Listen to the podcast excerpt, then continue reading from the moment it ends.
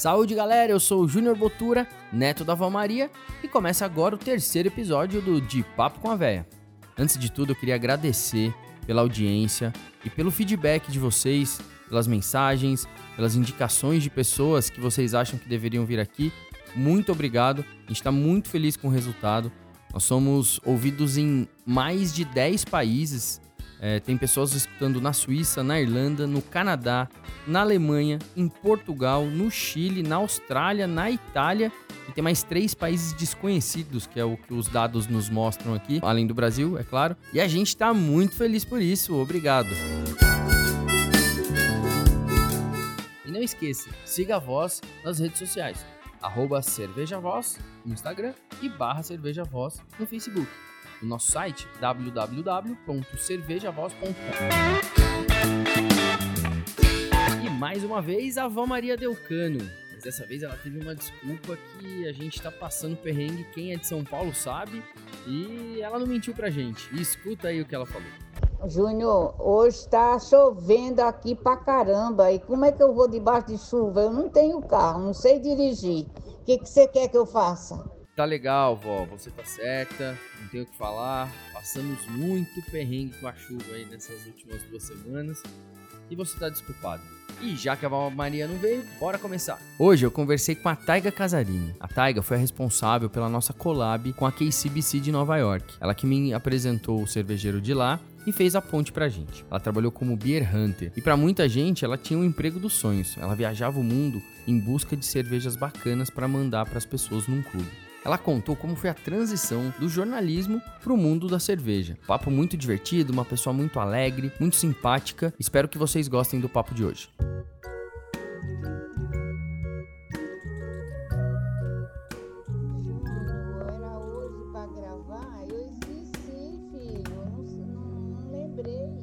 Taiga, obrigado pela presença. Você que é neta do seu Pipe, da dona Araci, da dona Edna e do seu Tialma.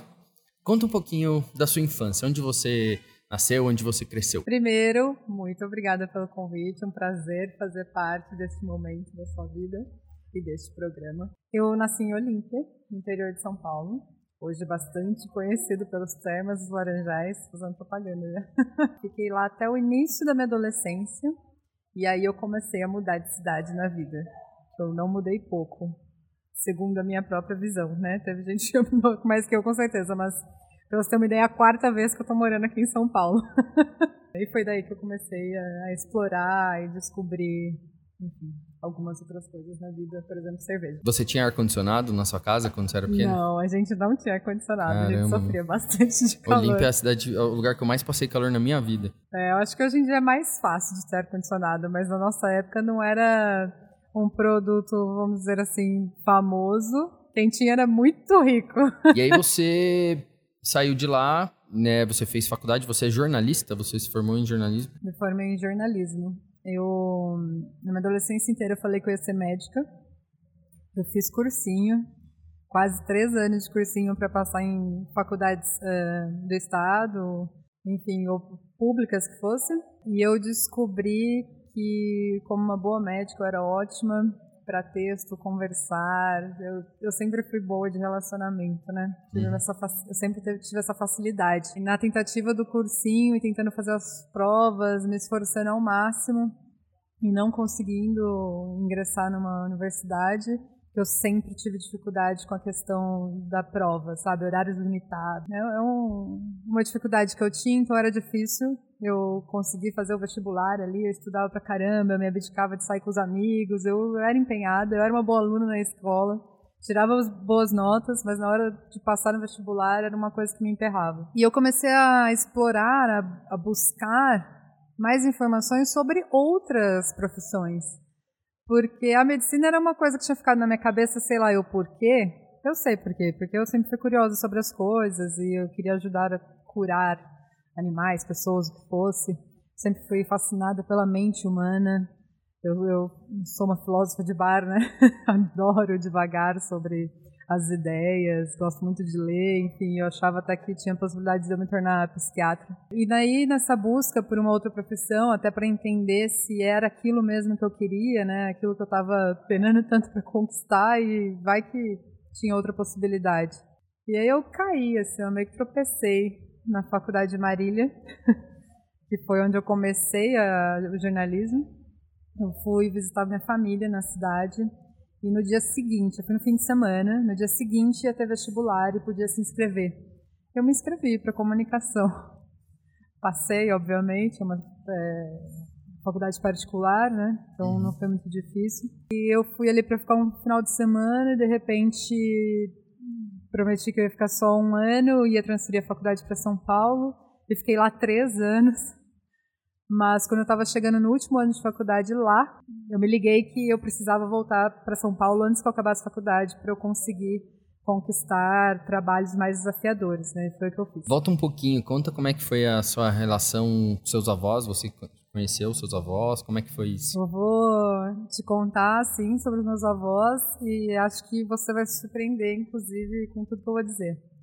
Eu conheci minha tataravó, eu conheci quase todos os meus bisavós, todos os meus avós, e eu ainda tenho uma avó viva.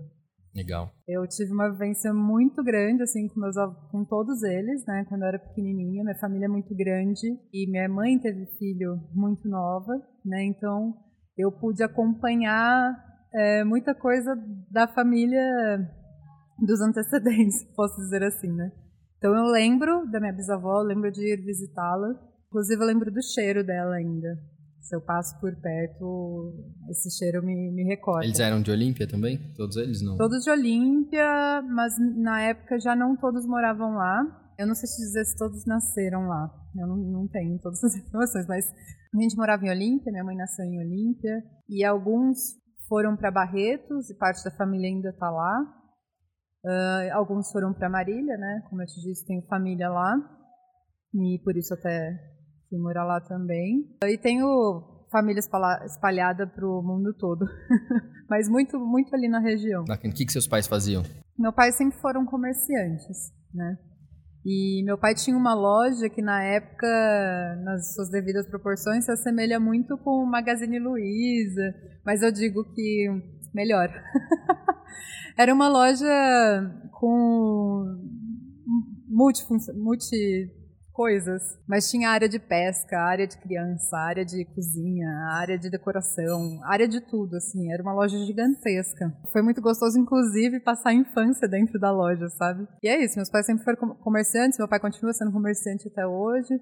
Minha mãe é, foi fazer outras faculdades e trabalhar com administração, psicologia. E aí você se formou em jornalismo, você chegou a trabalhar na área, como é que foi? Trabalhei na área, é, como eu disse, eu comecei em Marília, né? Trabalhei lá já dentro da faculdade mesmo, como estagiária. E aí quando eu decidi vir para cá, porque eu transferi, eu tive que fazer dois anos mais. Então minha faculdade no final dos contos deu seis anos ao invés de quatro. Que foi ótimo, né? Porque eu consegui exatamente o que eu queria quando eu vim para cá, que era estágios melhores. Uhum. E daí eu trabalhei numa revista de nível nacional como jornalista online.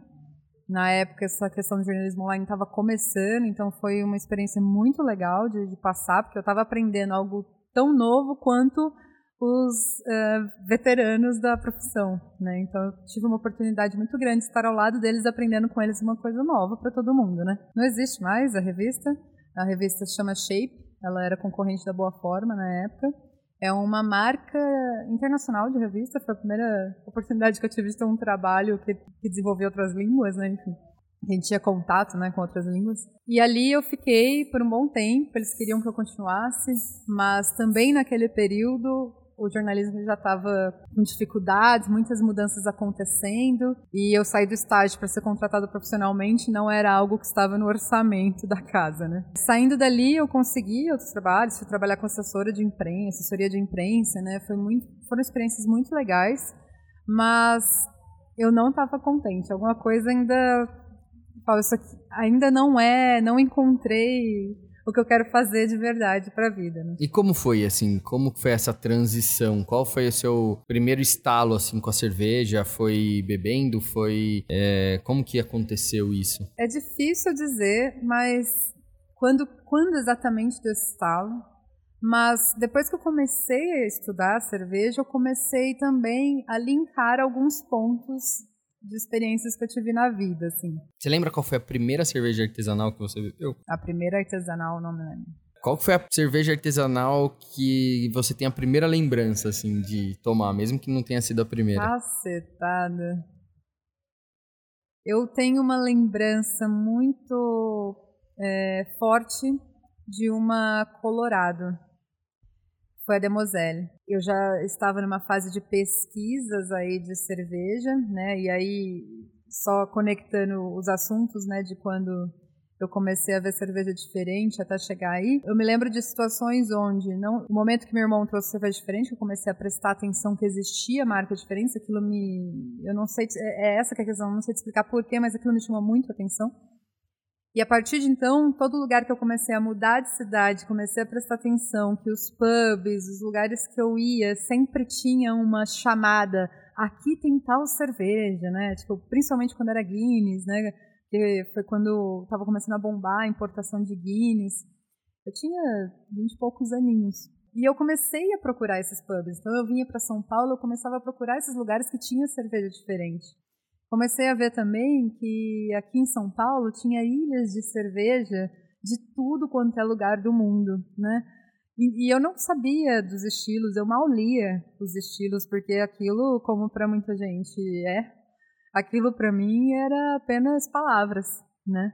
O que eu procurava mesmo era saber de onde era, que país é esse, de onde, de que país que é essa cerveja, né? Era, era isso que me interessava. E eu comecei a presentear, buscar isso para levar de presente no aniversário de um amigo, ao invés de comprar qualquer outra coisa, eu comprava uma cerveja da República Tcheca. Era coisa. Meus amigos, na hora que recebiam uma cerveja assim, oh, meu Deus, Tiger, eles achavam que eu tinha pagado uma fortuna. Realmente era mais cara, mas né, nada com certeza foi, foi, os sorrisos foram melhores do que qualquer camiseta cara. Daí nesse meio tempo de busca de pubs que tinham cerveja artesanais e tudo mais, eu namorei um rapaz que era de Rio Claro. E aí a gente foi num barzinho lá em Rio Claro que vendia Colorado. E na época era uma das pouquíssimas coisas assim de cervejarias que entregavam cervejas diferentes de diversos sabores. Uhum. E eu me lembro que eu tava com muito sono naquele dia. E a hora que eu li cerveja com café, eu falei, é essa que eu vou tomar, vai me acordar. Não me acordou. A, a primeira cerveja, a primeira cerveja que eu tenho lembrança também, assim, foi a Colorado. Me fala, aí você tava nessa de presentear, de querer entender, mas você ainda não trabalhava na área. Como é que foi a transição para você trabalhar, assim? Qual foi seu primeiro trabalho na área de cerveja? Bom, até então, é essas conexões todas com cerveja era muito casual, né? Era como qualquer outra pessoa que está em outra profissão busca um barzinho para ir no final de semana.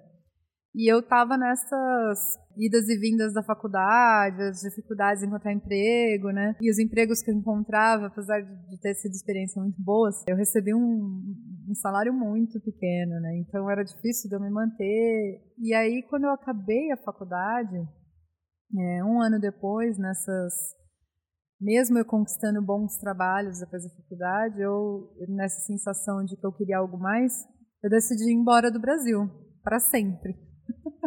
Pelo menos eu não tinha Radical, data. sempre. Eu não tinha data de volta. Eu sabia que eu ia. Eu consegui o visto de estudante por um ano. Falei, bom, pelo menos um ano eu tenho lá e vejo o que eu faço. Eu fiquei três meses e voltei. Para sempre, foi quase para sempre. Foi é, só três meses. A vida, a vida acontece, né? claro. né? Naquele momento aconteceram algumas coisas que eu achei melhor voltar e tentar isso numa, numa outra oportunidade. Mas quando eu cheguei aqui, é, esses três meses para mim lá foram. Pra onde que você foi? Eu, eu fiquei perto de Miami, dos Estados Unidos. Mas esses três meses me abriram a cabeça, sabe? Foi uma experiência muito bacana para mim, sabe? Mexeu com a minha cabeça mesmo, assim. Eu voltei outra pessoa, de verdade. E quando eu pisei aqui, eu falei, pronto, eu já tô com, com tudo cumprido, sabe? É, meus pais queriam um certificado, né? Uma profissão eu tenho, tudo que eles quiseram e tudo que eu pude, eu me esforcei e fiz até agora. Agora eu tô livre, eu posso fazer o que eu quiser. Falei, vou trabalhar com cerveja e comecei a ir atrás. Eu realmente não me lembro o que é isso, as coisas foram muito é, fluidas, né? Foram acontecendo. Levou a trabalhar com cerveja e eu coloquei isso na minha cabeça muito decidida. Fui me cadastrei em feiras, né? Franchise, essas coisas. E, e, e tá, eu percebi que precisava vir com mais calma, porque eu não teria verba ou orçamento para abrir uma franquia ou qualquer coisa que fosse. Tinha uma coisa que eu podia começar a fazer, que estava nas minhas mãos: um blog. Eu era jornalista, uhum. queria estudar mais cerveja, queria trabalhar na área. Eu montei um blog, chamava Mania de Cerveja. Eu fiz, creio eu, três publicações. Por conta dessas publicações, uma amiga de infância é, viu esses posts lá de Olímpia também. E ela entrou em contato comigo e falou: Taiga, eu tô querendo abrir um bar de cerveja. Você topa vir comigo, abrir comigo? Eu falei: Eu também tô querendo, eu topo muito. Ela falou: Então tá bom, vamos se encontrar em Ribeirão Preto? É porque eu tô morando lá. e a gente se encontra no Pinguim e fala sobre isso. E foi dali que surgiu. Eu, cheguei, eu voltei dos Estados Unidos no começo de 2013 na metade do ano eu lancei o blog, ela entrou em contato comigo. Em outubro eu estava fazendo a segunda turma do Science of Beer, de sommelier de cerveja lá em Ribeirão. Em dezembro, a gente estava com as portas abertas. Caramba, eu não sabia dessa história. Você foi dona de bar, então. Fui dona de bar. Foi um, um bottle shop barra bar, mas a gente começou muita coisa a partir daí. É, a gente lançou a primeira confraria feminina de Ribeirão Preto, de cerveja. É, a gente trazia o pessoal das cervejarias para dar aula ali. A gente iniciou muita mulher e muitos homens Legal. a fazer a cerveja é, caseira a partir dali do bar. Existe uma cervejaria hoje em Porto Alegre de um casal de mulheres que começou, foi aprender o primeiro curso ali. Que legal. Como que chamava o bar? O bar chamava Maltesa. E a cervejaria de Porto Alegre é Macuco. Tem algumas histórias bacanas a partir daí. E eu fiquei quase um ano na sociedade e inquieta que sou, ainda não satisfeita, queria explorar mais do mercado. Foi um tempo muito bacana de aprendizado, porque no dia a dia eu pude colocar o pouco do conhecimento que eu tinha adquirido ali nesse primeiro curso, né? Pude colocar isso em prática e depois, é claro, mais estudo e, e buscando é, me inteirar mais muita coisa foi acontecendo, né? E eu realmente comecei a abrir mais, me abrir mais para o mercado. Todo lugar que eu ia me apresentava. Pouco que vocês me conhecem sabe que eu tenho facilidade em conversar, em buscar, e querer.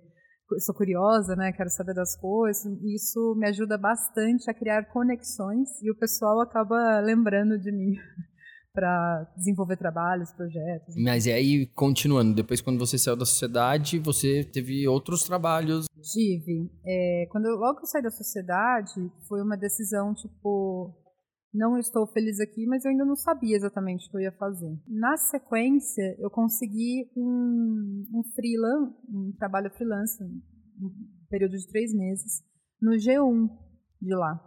Falei, Bom, por enquanto eu consigo me manter em Ribeirão, enquanto eu não tenho certeza do que vai acontecer. Estando no G1, e na entrevista mesmo, eles sabendo que eu estava me especializando em cerveja e tudo mais, na entrevista mesmo eles falaram, é, a partir do momento que, que, eles disseram, tá bom, a gente vai ficar com você e a gente vai fazer um especial de cerveja. Então, esses três meses, na verdade, foi fazendo o trabalho para o qual eles me contrataram, mas foi também criando esse especial de cerveja. E eu terminei esses três meses entregando esse especial de cerveja para eles, que está no ar até hoje, no site do G1 de Ribeirão, não é difícil encontrar. E eu entrevistei, acho que todo mundo da cidade, porque naquela época não era muita gente. Uhum. É, nós tínhamos pouquíssimas cervejarias em Ribeirão naquela época. É, né? hoje se fosse fazer isso ia demorar cinco meses, né, para pois é. conseguir. Hoje tem matéria pro ano inteiro, com certeza. É.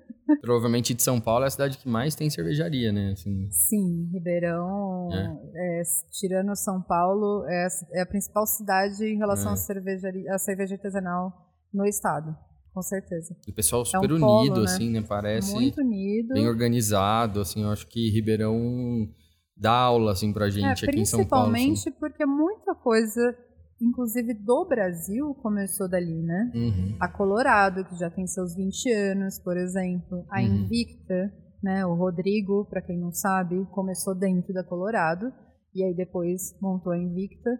É, e são duas pessoas muito importantes, né? Tanto o Marcelo da Colorado quanto o Rodrigo da Invicta.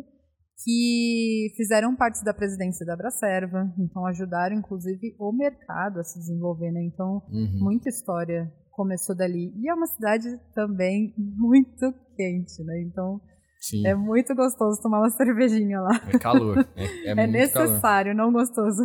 E, bom, Aí conta um pouquinho dessa sua volta para São Paulo. Quando, como é que foi que você voltou para São Paulo? Bom, e... entre, as, entre as coisas que eu fiz lá em Ribeirão, só para finalizar, porque eu acho que é interessante, eu nessa passagem pelo G1, eu também apresentei um projeto de programa de rádio para a CBN, chama Cerveja de Conteúdo eles abraçaram a causa, toparam. É, eu fiquei no ar fazendo as apresentações do programa por dois anos, mesmo depois que eu saí de São Paulo, a gente fazia por telefone, né, as gravações e tudo mais. Começou, minha agenda começou a ficar apertada e aí já conto, né, da, porque após vir para São Paulo, minha agenda começou a ficar apertada e eu liguei para Bia. Falei, Bia, é, não quero que o programa acabe, eu não estou dando conta mais. Eu queria te convidar. Conta, conta para as pessoas quem é a Bia. Opa, claro, desculpa. eu liguei para a Bia Morim, que é uma sommelier de cerveja bastante importante no mercado, hoje conhecida por ser uma das juízas principais do programa do reality show Mestre Cervejeiro, né? Uhum. Aí então, na época, eu liguei para a Bia, falei, Bia, é, preciso da sua ajuda, não quero que o programa acabe, e você está em Ribeirão, acho que tem tudo a ver ficar nas suas mãos, topa? Ela falou, claro. Ela não só topou, como ela está no ar até hoje com o programa, então o programa ainda vive. Eu vindo para São Paulo, logo depois disso, eu vim uh, ser gerente sommelier do São Paulo Tap House. É um bar ali na Vila Madalena, com 42 torneiras de chopp artesanais apenas brasileiras. Né? Esse, era, esse era o propósito. Então, eu ajudei a inaugurar a casa, a cuidar de todo o treinamento de brigada, os eventos que a gente fazia, né? É, a gente fazia workshops, lá degustações, harmonizações, enfim. Foi cansativo, porque trabalhar em bar, quem trabalha em bar na noite sabe, né? uhum. né? Mas foi gratificante, assim, foram muitos aprendizados, com certeza. E aí depois de lá, você foi trabalhar na Wine? Nesse meio tempo eu também tive uma experiência bem enriquecedora. É, paralelo a isso, eu comecei a trabalhar dobrado, na verdade. E paralelo a isso, eu fui chamada para fazer a curadoria de um aplicativo da Ambev. É um aplicativo que eles chamaram de Beer Lover. O aplicativo foi lançado, não foi muito para frente, era um aplicativo só para os funcionários, para que todos eles tivessem acesso à informação sobre a cerveja, né? Não importa a hierarquia, que todos soubessem o que é a cerveja. Foi muito bacana fazer parte disso, fazer toda essa curadoria de conteúdo. O aplicativo não funcionou, mas os conteúdos eles é, aproveitam até hoje, então eles usam desses conteúdos até hoje, não só internamente, mas também para conversar com o público. É legal às vezes ver uma coisa ou outra por aí. E eu, inclusive, não fui até o finalzinho do projeto e saí do bar por conta disso, porque daí eu passei para a seleção, foi quando eu comecei a trabalhar na W Beer como Beer Hunter né, Beer Huntress, caçadora de cerveja. Quer dizer, é um trabalho que não precisava nem ser paga por isso, né? Que era um trabalho... Olha, A é... Taiga passou a ser a pessoa mais invejada do mercado cervejeiro nessa época. Parece. E aí eu queria que você contasse, porque assim, brincadeiras à parte, acho que foi um período que as pessoas viram, né? Você produzindo muita coisa bacana, trazendo coisas diferentes que não tinham aqui e viajando muito, né? Bom, é... primeiro, Acho que qualquer um de nós, quando se apresenta e diz que trabalha com cerveja, as pessoas acham que a gente só bebe, né? Sim. Eu brinco que até hoje meus pais... E que a gente minha... tá rico. É, que a gente tá rico. E que a gente tá de perna pro ar o dia inteiro. É, eu brinco que até hoje minha família, meus pais, eles não sabem explicar o que eu faço de fato, né? Por mais que eu explique. meu dia a dia, todos os trabalhos que chegam para mim, enfim. Mas a, a única coisa que eles dizem para todo mundo é: ela trabalha bebendo. eu já parei de tentar me justificar, mas tudo bem. E lá, devo dizer que para entrar lá, eu participei de uma seleção longa, né? Foram dois meses e meio de seleção, mais ou menos. E eu, eu sei de alguns nomes que participaram comigo. E são grandes nomes, eu não sei de todos, mas os que eu sei são grandes nomes do mercado cervejeiro, então foi realmente uma honra ser a escolhida para esse trabalho. Eu acredito é, que toda a minha bagagem anterior, né, cada um desses pulos que eu dei, mudanças de cidade, tudo que eu é, buscava, essa minha curiosidade né, pelas coisas, é, o fato de eu ser empreendedora desde cedo, porque eu contei a parte em que eu abri minha loja, mas eu vendo, sou vendedora, né, pessoal, desde minha adolescência. Já vendi bijuteria, lingerie, roupa, né. É, meus pais, sempre, como comerciantes, sempre incentivaram muito que a gente tivesse nosso próprio dinheiro, né. Tendo esse lado empreendedor em mim, comunicativa, né, e tudo que eu contei para eles que eu vim, que eu construí em três anos, né, porque eu cheguei ali para entrevista com três anos de mercado. Então, provavelmente tudo isso brilhou os olhos deles, porque apesar de eu não ter experiência com importação, eu tinha uma série de requisitos, né? Eu era um pacotinho de coisas ali, de experiência, que fazia sentido é, eu estar naquela vaga.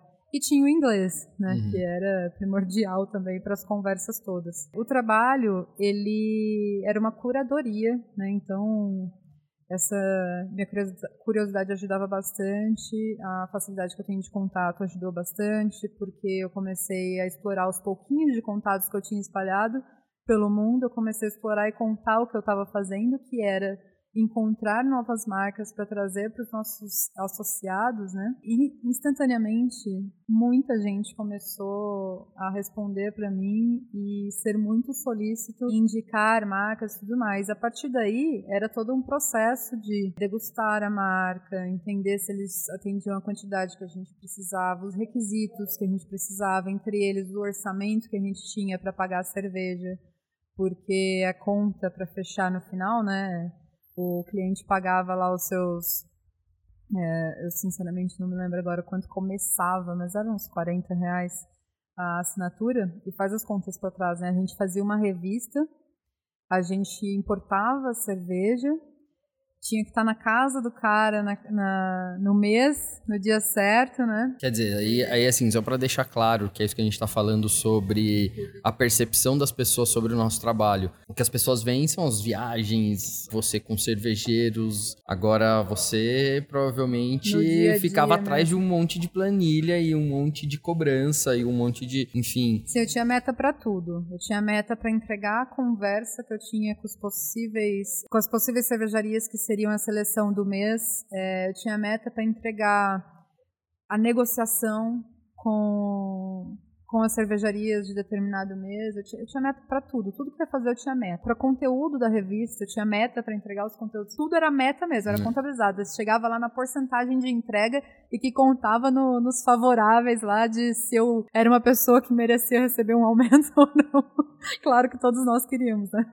Não é só o glamour, né? Não é só o glamour, exatamente. E tem alguma marca, assim, que te marcou mais, assim, que você falou, pô, eu consegui, que foi mais desafiador, ou alguma coisa que você lembra, assim, para contar pra gente de uma coisa que foi uma marca que tenha Olha, sido marcante? É, várias delas é, têm a sua singularidade, sabe? É, tem a sua história que, para mim, um pouco de, de de prazer e orgulho dessas conquistas, sabe? Assim como, por exemplo, a Cabine da Sérvia. Então, quando que você imaginou que ia ter uma cervejaria da Sérvia aqui no Brasil? E a Cabine, lá na Europa, é uma cervejaria que fica num lugar, não só num lugar maravilhoso, mas é uma cervejaria que está ganhando muito destaque para fazer cervejas de muita excelência, que inclusive tem colaborativa com cervejarias super famosas, hypadas no mercado, por exemplo, a Mikkeller. Uhum. Tive também o prazer de poder trazer mais marcas de cervejas que o pessoal já conhecia, mas a gente sempre trazia novidade, né? Então, é, e muitas vezes a gente construía isso em conjunto. Eu ia conversar com o pessoal, falava, ó, a gente precisa de trazer é, algo novo para o nosso sócio, não pode ser o que a gente já trouxe, etc.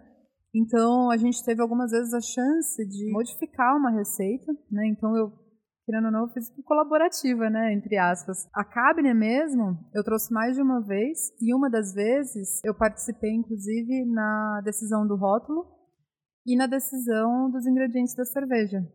A cerveja ficou tão boa que eles possuem no portfólio até hoje. Que legal. Com o mesmo rótulo. Mas o mais marcante para mim mesmo foi, após de um ano de muita conversa, eu consegui a exclusividade de importação da Mikkeller.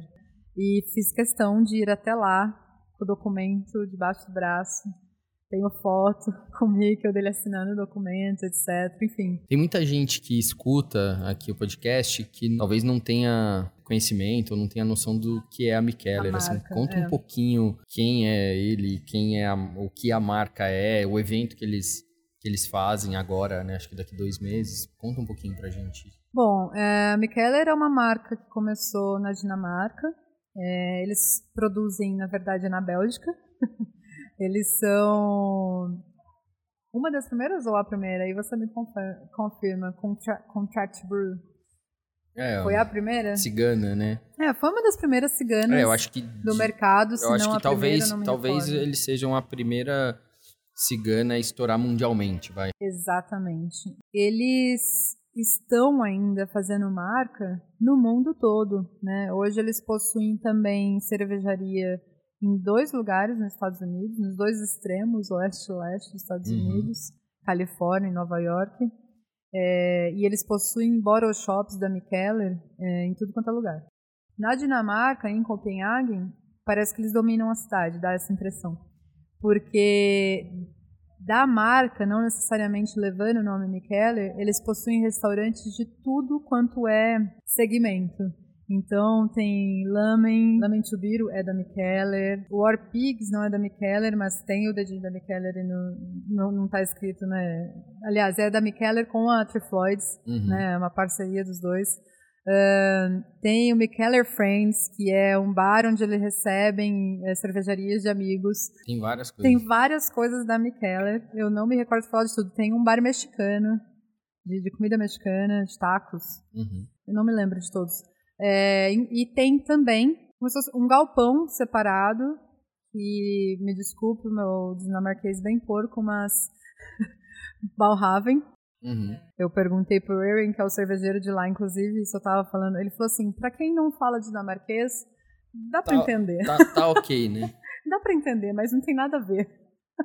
E agora, com, conta pra gente um pouquinho da sua experiência como jurada ou como juíza. Né? A Taiga ela é, é, jurada de alguns concursos, inclusive do, do concurso brasileiro né, de cerveja. E eu queria que você contasse como que é a experiência de julgar, como, como você se sente sendo uma das responsáveis por, por dar medalha né, para as cervejarias do Brasil. Poxa, é, quando eu fui chamada a primeira vez para fazer parte do campeonato, eu eu me sentia uma privilegiada, assim, era uma honra, sabe, poder estar ali, porque com todos esses passos que eu fui dando no mercado de cerveja, eu fui tendo é, a possibilidade de estar perto de pessoas que eu admiro, né, profissionalmente.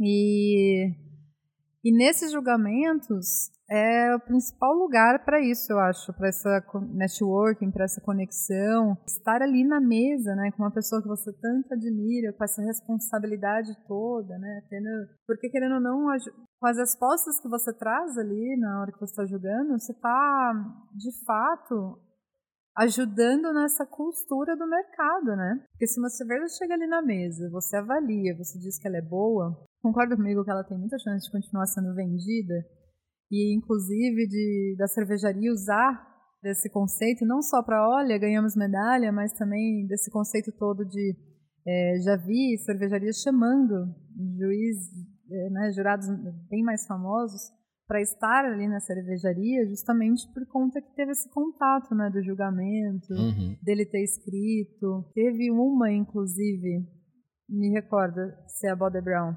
ele traz a descrição de um dos jurados no rótulo até hoje. Você está lembrado disso? Não. Eu, eu acho que é a Bode Brown. É, se eu não me engano, foi o Gordon Strong. Eu posso. Enfim, um jurado e uma cervejaria. Recebeu Essa é a, a ficha do, do feedback. Recebeu, ele gostou muito. E nas observações colocou embaixo da minha cara, tipo assim, slap my face, porque ele tinha é, apreciado muito aquela cerveja e aí foi parar no rótulo. Então, assim, você tá constituindo a história da cervejaria ali, né? E propagando, fazendo parte aí da costura do mercado, propagando isso para os clientes. Os clientes vão contar sobre essa história, né? Então é muito bacana de, de se sentir parte dessa construção, sabe? Uhum. Eu tenho é, é algo que realmente é, me ajuda, me motiva, né, nessa labuta aí diária. Para quem está ouvindo e talvez seja de fora do mercado, acho que o mercado vê isso e sabe disso, mas para quem não é do mercado, tem um movimento dentro do mercado de cervejas artesanais muito forte de mulheres trabalhando no mercado. Assim, é, é, eu acho que assim nós temos alguns nomes muito fortes e, e, nomes que realmente já construíram coisas muito legais dentro do meio e que vão construir. E você é uma delas. Assim, eu queria que você falasse um pouquinho sobre isso, se os preconceitos existem ainda ou se é mais tranquilo. Conta um pouquinho pra gente sobre isso. Claro. Primeiro, obrigada pelas palavras. Eu te admiro também bastante, então é, é também um prazer ouvir isso de você. Preconceito, ele existe em todo lugar, não só dentro do mercado cervejeiro, né? É, muita gente, eu ainda escuto consideravelmente bastante nas ruas, no meu dia a dia, pessoas que duvidam que o machismo exista.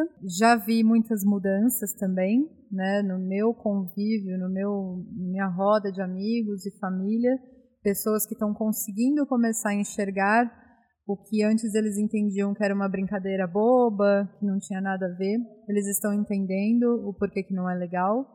Então, acho que em pequenos passos estamos evoluindo. Sobre a presença da mulher neste mercado especificamente, eu observo que existe um apoio à mulher fazer parte desse mercado no mundo todo né, por meio de associações, né, por meio dos festivais. Então eles eles promovem, é, o pessoal costuma promover debates ou então mesas redondas, trazendo não apenas mulheres, mas diversidade. Então Estou falando de negros, estou falando de gays, estou falando de lésbicas, estou falando. Mas, assim, eu acho que a palavra que está em pauta, ou que deveria estar né, em destaque, então no século XXI, ano 2020, é respeito. Eu acho que nos cabe exercitar, que não é fácil, é a gente entender que não precisamos compreender tudo e tudo aquilo que não entendemos é, não não, fa, não não cabe a nós julgar,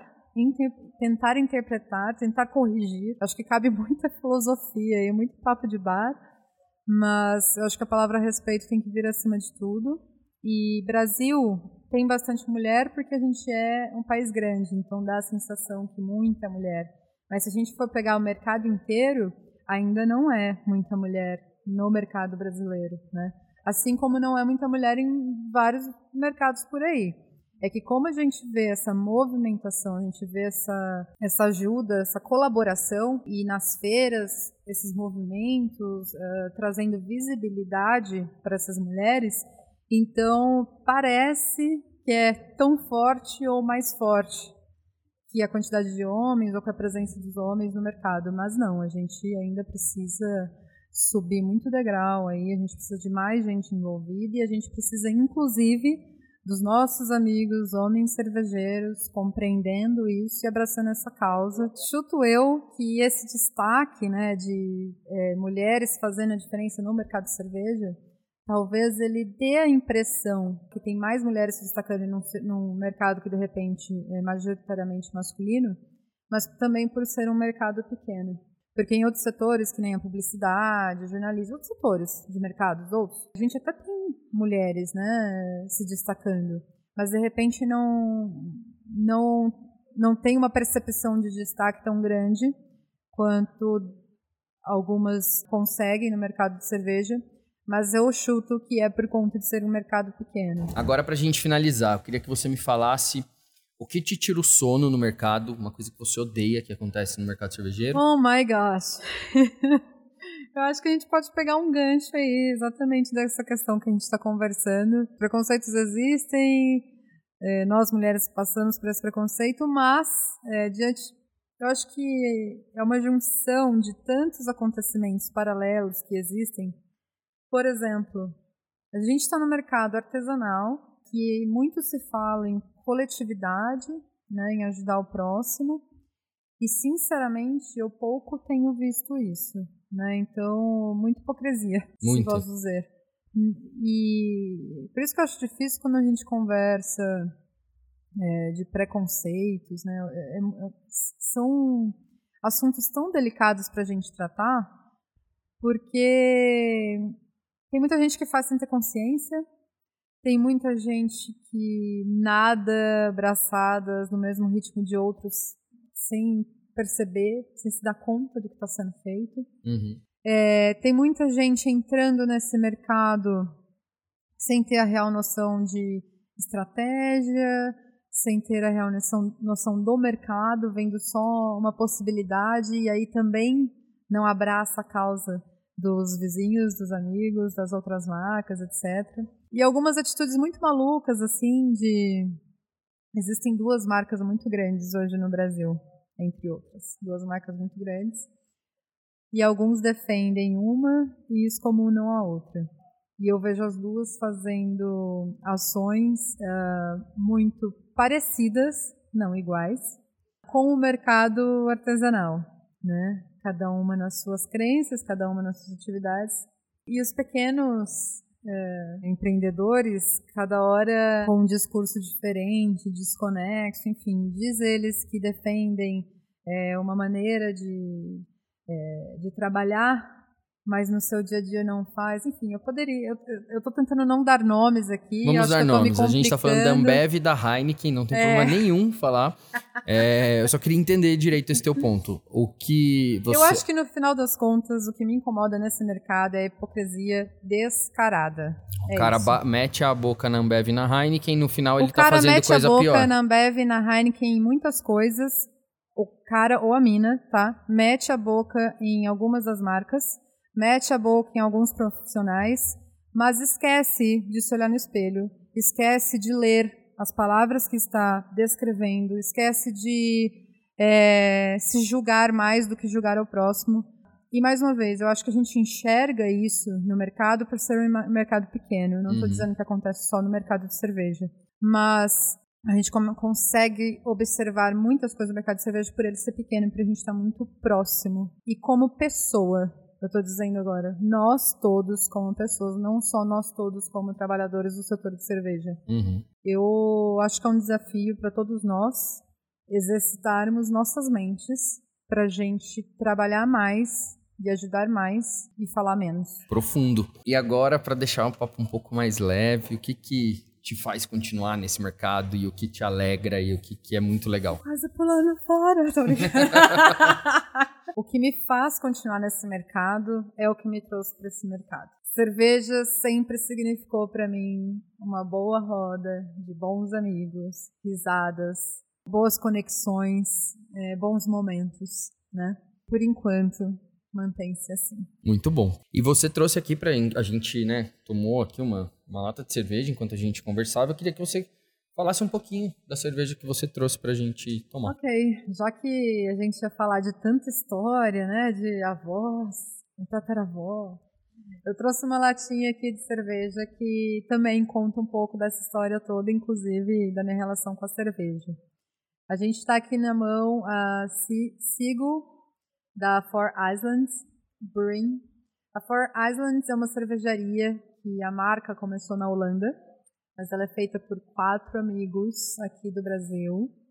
A marca começou a produção dentro da Freigas, que é uma das cervejarias que a gente importava também, que fica na Alemanha. Esses rapazes foram quem começaram a Have a Nice Beer, né, a saudosa HNB, que foi comprada pela Wine, se tornou W Beer e depois beer.com.br. Então aí querendo ou não, faz parte da minha história. história. O meu, meu emprego aconteceu por causa deles, né? e eles também, no momento que começaram a produzir lá na Alemanha, eu fui a convite deles até a fábrica da Freigas provar essa primeira leva de cervejas. E aí então fomos também os primeiros importadores dessa marca no Brasil.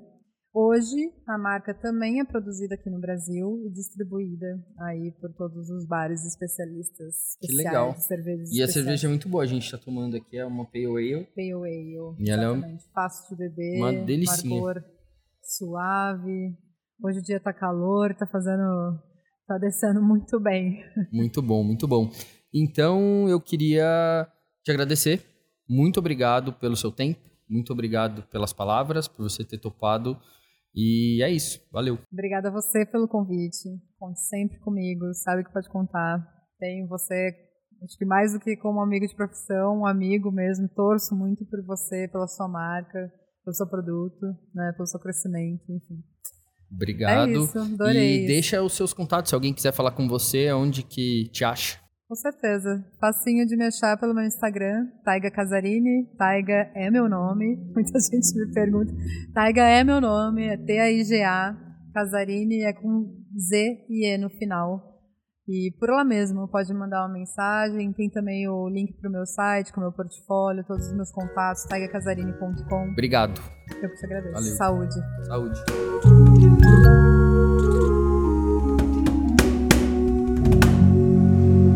Muito obrigado para você que ficou até o final. Esse programa é apresentado por mim, Júnior Botura, produzido e editado por RP Podcasts. Saúde e até o próximo.